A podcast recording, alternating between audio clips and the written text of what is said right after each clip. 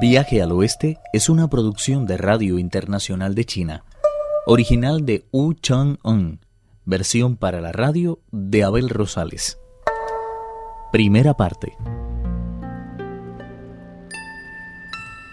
La Bodhisattva y el guardián no tardaron en llegar a la montaña de la serpiente enroscada.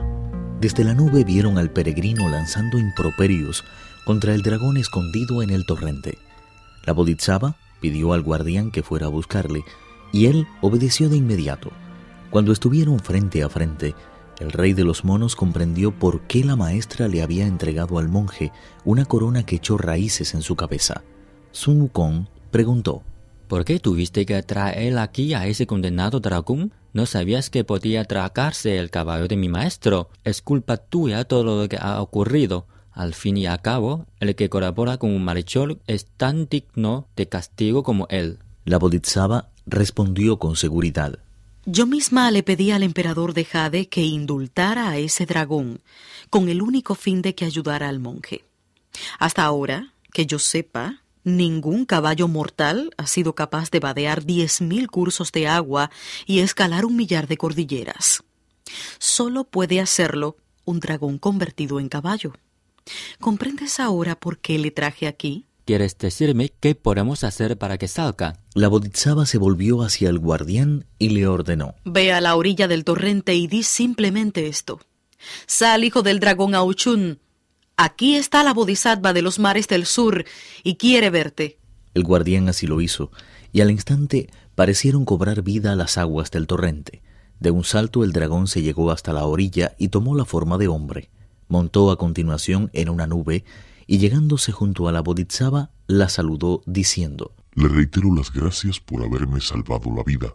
Sin embargo, todavía no ha pasado por aquí el personaje que me anunció. Estás equivocado, dragón. Ese que ves ahí es su discípulo, así que no puede andar muy lejos. Ese es enemigo mío. Ayer tenía mucha hambre y me comí su caballo. Al verlo se puso tan furioso que se empeñó en matarme. Yo me defendí lo mejor que pude, pero su fuerza es extraordinaria y terminó derrotándome.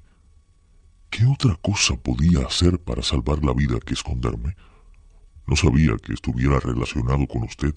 Jamás mencionó nada sobre las escrituras. La Bodhisattva dijo al rey mono, ¿Cuándo llegará la hora en que empieces a confiar un poco en los demás? Recuerda que a lo largo del camino se les unirán dos o tres personas más. Así es que, si quieres evitar problemas, lo mejor es que saques a relucir lo de las escrituras en cuanto te pregunten el nombre. ¿De acuerdo? El peregrino recibió de buen agrado el consejo. La Bodhisattva se acercó entonces al dragón y le arrancó el collar de perlas brillantes que llevaba al cuello. Metió después la ramita de sauce que siempre portaba en la mano en su florero de rocío, dulce como la ambrosía, y roció el cuerpo de la bestia. Sopló a continuación sobre ella y le ordenó Transfórmate. El dragón se convirtió al instante en un caballo exactamente igual al que se había tragado, y ella le ordenó severa. Debes hacer cuanto esté de tu parte para superar todos los obstáculos con los que vas a encontrarte. Recuerda que, si no escatimas sacrificio alguno, dejarás de ser un dragón ordinario y tu cuerpo se convertirá en oro como los frutos de la verdad. En prueba de asentimiento, el dragón sacudió la cabeza y mordió la brida. La Bodhisattva pidió entonces a Wukun que llevara el caballo ante Tripitaka y se despidió de él diciendo Me parece que es hora ya de que vuelva a mi océano. Pero el peregrino Sun se agarró a ella y exclamó agobiado No puedo seguir adelante, no puedo hacerlo. El camino que conduce al oeste está lleno de grandes peligros y ese monje es tan lento que no sé cuándo llegaremos. Son tantas, pero otra parte, las desgracias que nos acuarten, que lo más seguro es que pierda la vida en el intento. ¿Y todo para qué? No, no quiero continuar. Con una impresionante calma, la Bodhisattva dijo, Cuando aún no habías adquirido la forma humana, estabas ansioso por recibir la iluminación. No comprendo cómo puedes mostrar tan poco interés por la verdad ahora que por fin has escapado al castigo divino. Deberías saber que el nirvana que proclamamos en nuestras enseñanzas no puede ser obtenido sin fe ni perseverancia. Si en un momento dado del viaje tu vida se encuentra en peligro, no dudes en acudir al paraíso y te aseguro que Él te liberará. No olvides que hasta la tierra acudirá en tu ayuda y por si eso no te bastara, yo misma correré a rescatarte. Acércate, que voy a otorgarte poderes mayores de los que ya tienes. Arrancó tres hojas de su ramita de sauce y tras colocarlas en el cogote del peregrino, dijo, Transformarse. Al instante se convirtieron en tres pelos dotados del poder de proteger la vida. Cuando te encuentres en una situación desesperada, haz uso de ellos y te aseguro que al instante te verás libre. El peregrino agradeció emocionado tan valioso regalo, pero antes de que pudiera pronunciar una sola palabra, se levantó un remolino de viento aromático que transportó a la Bodhisattva hasta Potalaca. Cuando el peregrino se hubo repuesto de su sorpresa, agarró el caballo de las riendas y se lo entregó a Tripitaka diciendo, Aquí tiene su cabalgatura, maestro. ¿Dónde lo has encontrado? Además, ¿cómo es posible que esté más gordo y más fuerte que antes? Por supuesto que este es otro caballo. El cuartilla de la cabeza de oro fue en busca de la bodhisattva, la cual convirtió al dragón en este animal, en todo igual al que tenía antes con excepción de los arneses que se han vertido para siempre. ¿Dónde está la bodhisattva?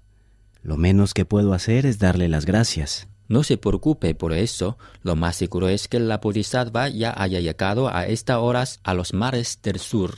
Decepcionado, Tripitaka cogió un puñado de tierra e inclinándose hacia el sur lo esparció por el suelo como si se tratara de incienso. El peregrino, mientras tanto, despidió al dios de la montaña y al espíritu local, y dio a los guardianes y centinelas las oportunas órdenes para proseguir el viaje. Trató después de ayudar al maestro a montar, pero Tripitaka protestó diciendo ¿Cómo voy a cabalgar en un caballo sin arneses? Creo que lo más aconsejable es que crucemos el torrente y decidamos después lo que debemos hacer.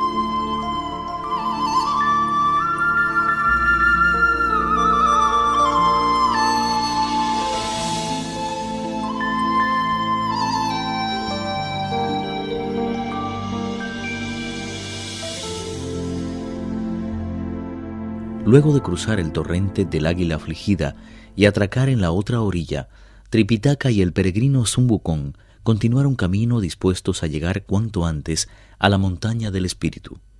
El sol no tardó en ponerse, y poco a poco las sombras fueron cubriendo todo el paisaje. La luna empezó a abrirse camino por el velo de las nubes, descubriendo un cielo preñado de escarcha y frío.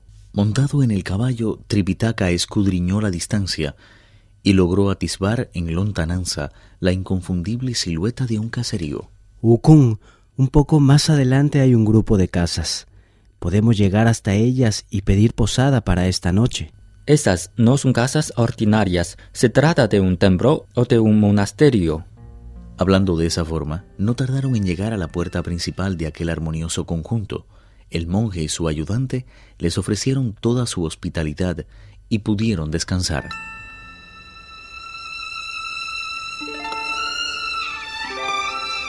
A la mañana siguiente se presentó el anciano con una silla de montar, unas riendas y todo lo necesario para cabalgar.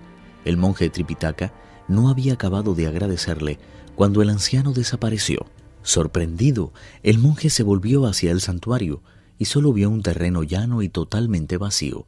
Entonces escuchó una voz que decía, Monje santo, lamento no haber podido darte un recibimiento mejor. Soy el espíritu local de la montaña Potalaca y he sido enviado por la Bodhisattva para regalarte los arneses. Sean diligentes en su empeño y prosigan el viaje hacia el oeste. Viaje al oeste, uno de los cuatro grandes clásicos de la literatura china. Versión para la radio, Abel Rosales. Actuaron en este capítulo Carelis Cusido, Juan Carlos Zamora, Guillermo Lee y Francisco. Esta es una realización de Abel Rosales, quien les habla, para Radio Internacional de China.